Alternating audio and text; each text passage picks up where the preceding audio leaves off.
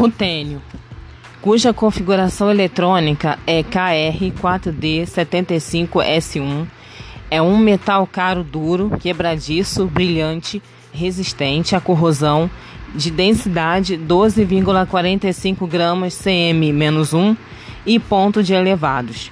Possui boa condutividade elétrica e excelentes propriedades catalíticas. O rutênio foi descoberto por Karl Klaus em 1844, que observou que o óxido de rutênio continha um novo metal, obtendo 6 gramas de rutênio da parte da platina que é insolúvel na água régia.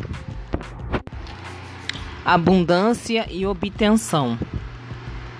É encontrado em poucos minerais e não são comerciais. É encontrado na laurita e em pequenas quantidades na Pentlândia.